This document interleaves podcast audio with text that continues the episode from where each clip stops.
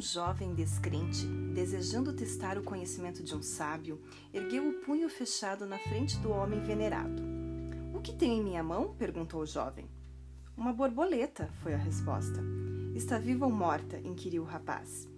O ancião sabia que o jovem estava brincando com ele. Se respondesse morta, o jovem abriria a mão e deixaria a borboleta voar.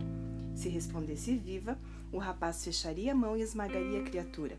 Então respondeu: Está em suas mãos fazer aquilo que deseja com ela. Bom dia.